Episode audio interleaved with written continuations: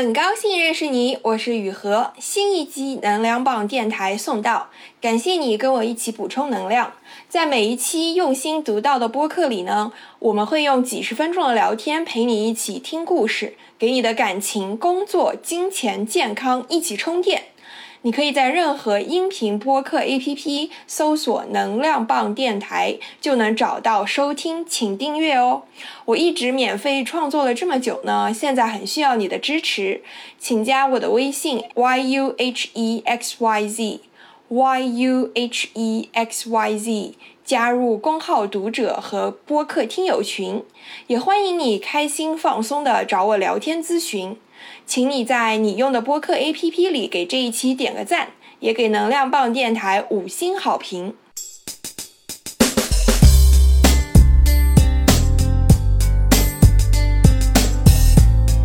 很多读者呢是很感兴趣我是怎么做公号、做播客的。那其实这些内容呢，在我之前的公众号文章里，其实都一一回答过。你可以去搜索我的公号“雨禾”，然后后台回复“自媒体”就能看到。这篇播客呢，我想用另外一种形式再把它们归拢起来，也分享一些我做公号、做播客背后大家可能都不太知道的事情。好，那第一部分呢，想说的就是，如果你想开始一个自媒体，就无论是播客、公号、视频，还是博客网站都好，那你要做什么样的内容主题呢？首先呢，我是从个人出发的，就是你你想想看，你在你的生活中，你比较经常看的主题，你比较感兴趣的话题是什么？我觉得那你不不。应该从一个就是不在你生活中或者你很少接触的主题入手，比如说啊，比如说我去写呃什么呃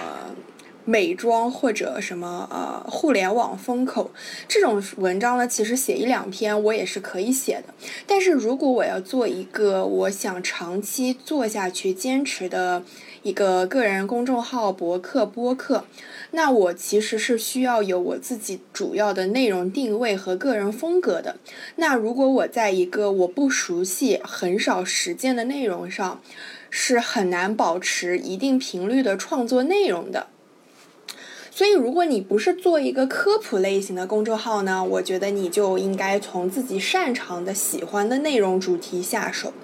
比如说，你平时生活中大块头的休闲时间，你都在做什么呢？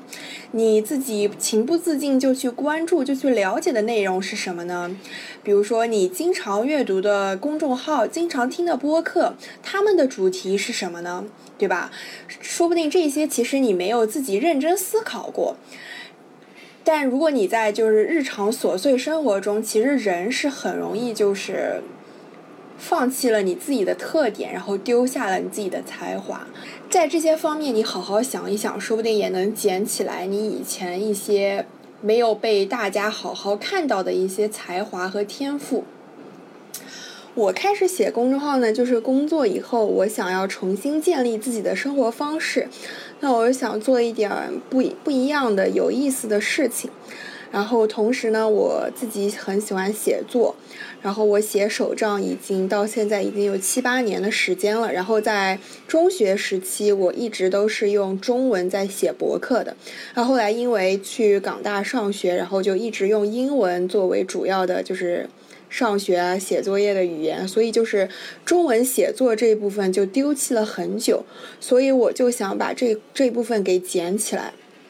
所以我就开始写公众号，然后同时呢，我也把公众号和播客当做一种社交方式和生活方式。我身边也有很多朋友跟我说，就是他们也有开公众号做自媒体的想法，但是也不知道会写什么，会不会有人看，能不能坚持下去。就我身边有很多朋友呢，他们都是比如说可能一两个月写一篇文章这样，或者就是比如说写了七八篇文章，后来就。就就就没有做下去。如果不开始做的话，其实你永远不会知道你要怎么做下去。所以，先别焦虑怎么做，先去做了之后再复盘。对我觉得，对很多人来说，就是要先去做。然后很多人会焦虑，就是另外一种焦虑，就是。嗯，如果没有人来关注我，或者说我要写到什么程度才能把这一篇文章发出去？我觉得这个就有点太追求完美主义了。我觉得我的建议还是先硬着头皮上，先做了再说，做完了之后再思考复盘。还有另外一个角度来说这个问题呢，就是很多人说你应该从观众、观众、读者的角度出发，比如说你想吸引来什么样的人，你就去写什么样的内容。啊，我个人觉得呢，这个角度太太嗯商业化了。就对我来说呢，我觉得我做的开心，我自己 enjoy 最重要。那我输出什么样的内容，自然就会吸引来什么样的人。好，那下面第二部分想说的是，就是别人为什么会关注你？你怎么去推广自己的自媒体？哎，这个问题呢，我觉得对中国人来说有一个心理门槛儿，就是就中国人比较讲究，就是谦虚低调。但是在做自媒体，就是包括在职场上也是，就是你不要期待你自己做的事情会自动证明你的能力和你的价值。就在职场上也是，就是你不要期待你做的事情大家都会看到，大家都会知道，然后老板也都会赏识你。就你是需要自己主动的。去说，让别人看见你，让别人选择你的，对这个是我觉得是就是可能跟中国人的传统思想是有比较大差距的地方，对，所以就是平时做事情的时候也是，就是你不要期待你做的事情大家都会知道，然后大家都会看到，然后会自动证明你的能力、你的价值，所以做自媒体这一点就尤其让我学会了，就是要。真的是要学会去 sell。其实做推广啊，marketing 做 promotion，说实话，很多时候是挺枯燥无聊的。因为你就是就是，比如说你发布了一篇文章，发布了一一个播客之后，你要去不同的社交网络去宣传，然后去告诉大家啊，我发布了一篇新的内容，大家要去看哦。就很多时候这个事情是挺无聊、挺机械的，但这是非常必须、非常必要的，就是。运营也是很重要的一环，对。然后，嗯，从运营的角度说完了呢，就想说还是从内容本身的角度，怎么去吸引，怎么去推广吧。就我觉得，对于自媒体这件事情来说，如果你在创作上只是一味的在模仿别人，在模仿一个你喜欢的博主，在模仿一个比如说你崇拜的对象也好，那我觉得就嗯比较难吸引来属于你自己的的运气。哎，这个怎么说呢？就是说，这个运气这件事情啊，这个世界上是有很多种运气的，有那一种就是中奖式的，只极其偶然的，就是纯粹是运气。比如说你买了一张彩票，然后中了一点钱，对吧？然后还有那种你自，还有一种运气呢，是你自己努力寻找，然后终于找到机会的这种运气。比如说你啊找工作对吧？你投了很多简历，然后面试了很多家，然后这种就是属于靠努力准备，然后靠就是积累经验，然后终于找到了属于你的某种运气。还有一种运气呢，是只属于你的运气，是只有你做自己才能吸引来的运气。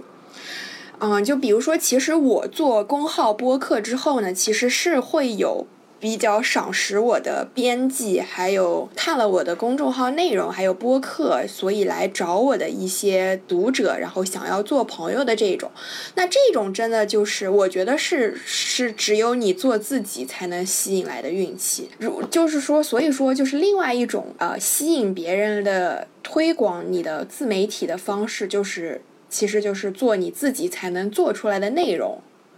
如果你是一个别人觉得奇怪，然后有少数人才有的习惯，然后思想比较猎奇的人，你就更应该去网络上去发表你的内容，因为千篇一律、同质化的内容在网络上实在是太多了。只有你创作出你才能做到的风格和内容，才能吸引来只属于你的运气和机会。接下来呢，第三部分我想说一下，就是如果你收到恶评，然后被别人误解怎么办？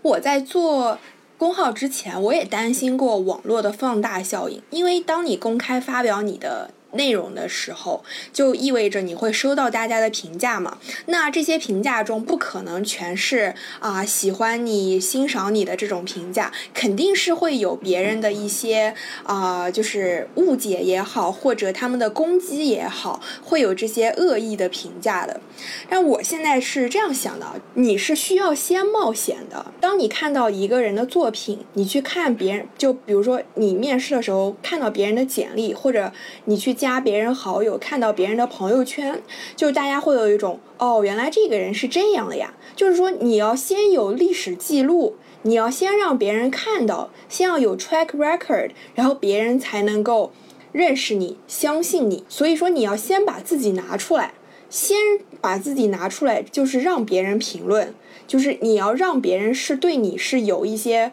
可以说的。谈资也好，评论也好的，不然的话，别人连认识你、了解你、去谈论你的这些途径和内容都没有，对吧？那你就不要期待有什么运气啊、什么贵人啊、什么来。来找你，或者说能够吸引来你自己想要的朋友啊、读者也好，那你就不要想要有这些东西。所以说，只有你先拿出你的作品，对吧？先分享你的观点，然后你才能吸引来别人来认识你、了解你、跟你探探讨这些内容。就比如说我做这个播客，做这个四分之一危机 （Quarter Life Crisis），然后就非常明显的就是，其实我发现大家都，我身边的朋友都比较容易对我敞开心扉，因为大家知道我在做这个话题，而且我聊的内容还是比较真诚、比较啊贴近大家生活的，就是跟大家这个这个年龄阶段在想的事情非常有关系的。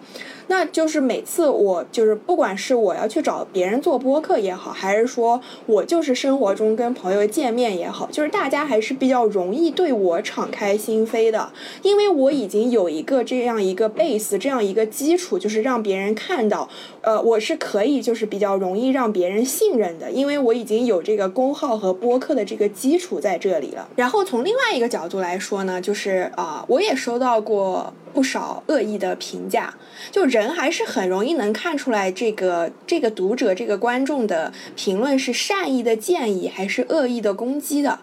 很多人还会挑剔啊我的声音，然后还有比如说说我啊这个什么笑得太大声，很很难听这种，就是这种就是啊就是你是能很容易的看出来别人是恶意的攻击还是什么的。哎，我其实是这样想的啊，你想想看，你和你身边。亲近的人，比如说你的朋友、你的爸妈，你们之间都会很容易产生误解，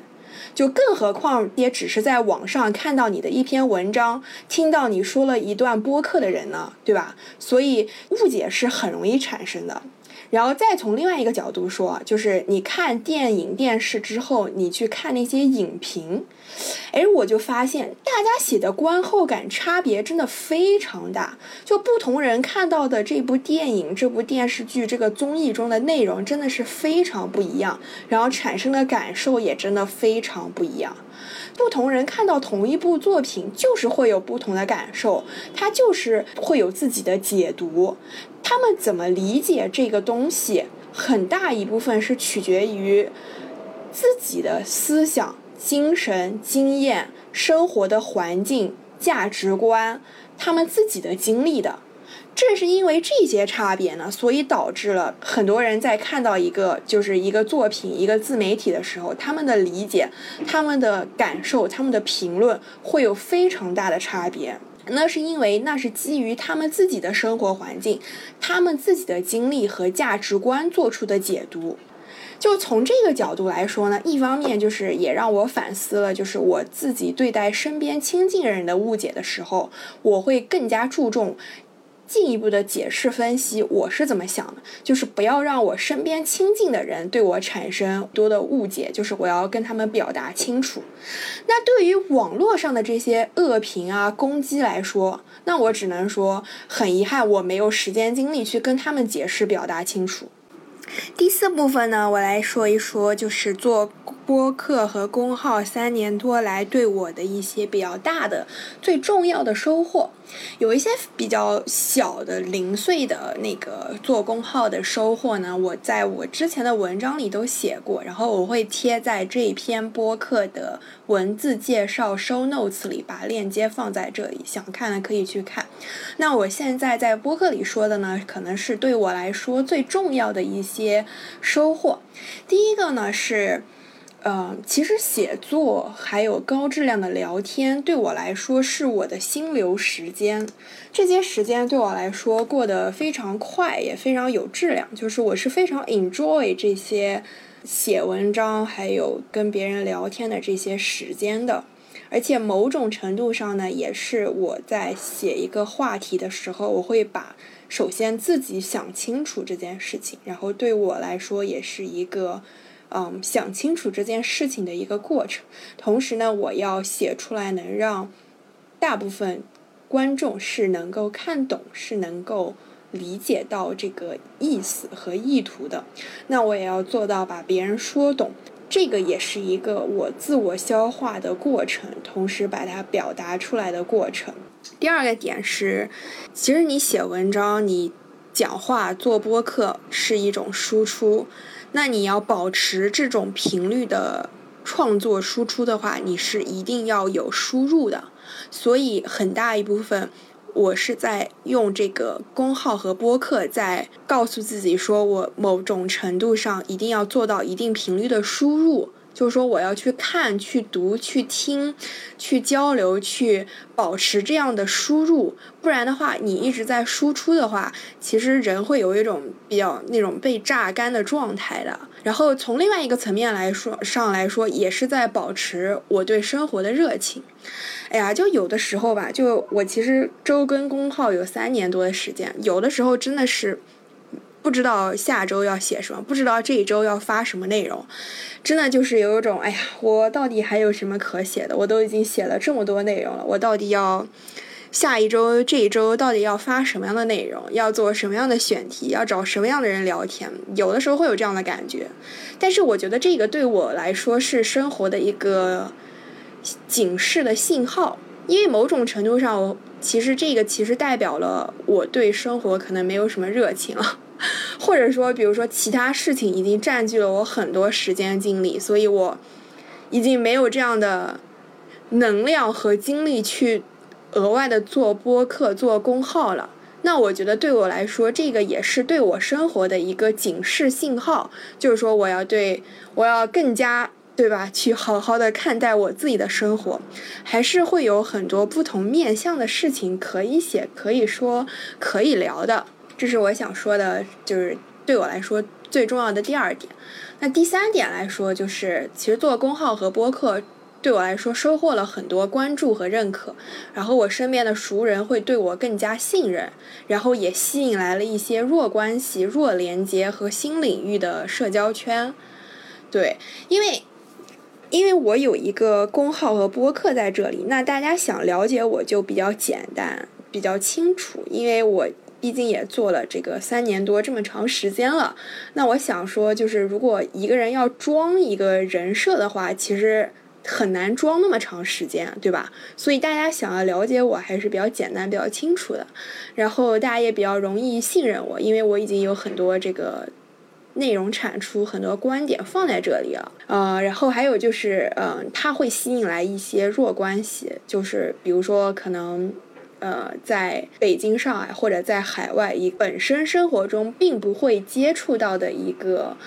人，他会来主动联系我。那其实这个就是啊，我本来的生活、工作不会带给我的弱关系，不会带给我的新领域的社交圈。第四点呢，我觉得更加重要的，对我来说，其实我通过做播客、做做公号这件事情呢，会更加了解自己。因为我通过这个事情也想清楚了一些我的个人定位，然后再比如说真正让我有热情的事情，然后往大的层面说，是如何让人生过得更有意义。所以很多时候我在做这个内容的时候，就是做这些自媒体的时候，其实是让我更加了解自己，也更加欣赏自己的一个过程。以上这些是做公号播客这么长时间以来对我来说最重要的一些收获，还有最重要的一些感悟。那其实还有很多，比如说零零碎碎的很多事情，很多就是怎么做自媒体的一些方法啊，还有一些感受啊。其实我之前也在公号里写过很多，我。也接受过很多别的自媒体的采访，那我都会把这些链接放在这个播客的文字介绍里，show notes 里。然后，如果你想看的更细节的话，你可以去我的公号雨禾，然后留言回复自媒体就能看到。好，祝大家都能写出自己想要的文章，做出自己想要的自媒体。这期播客到这里就结束了。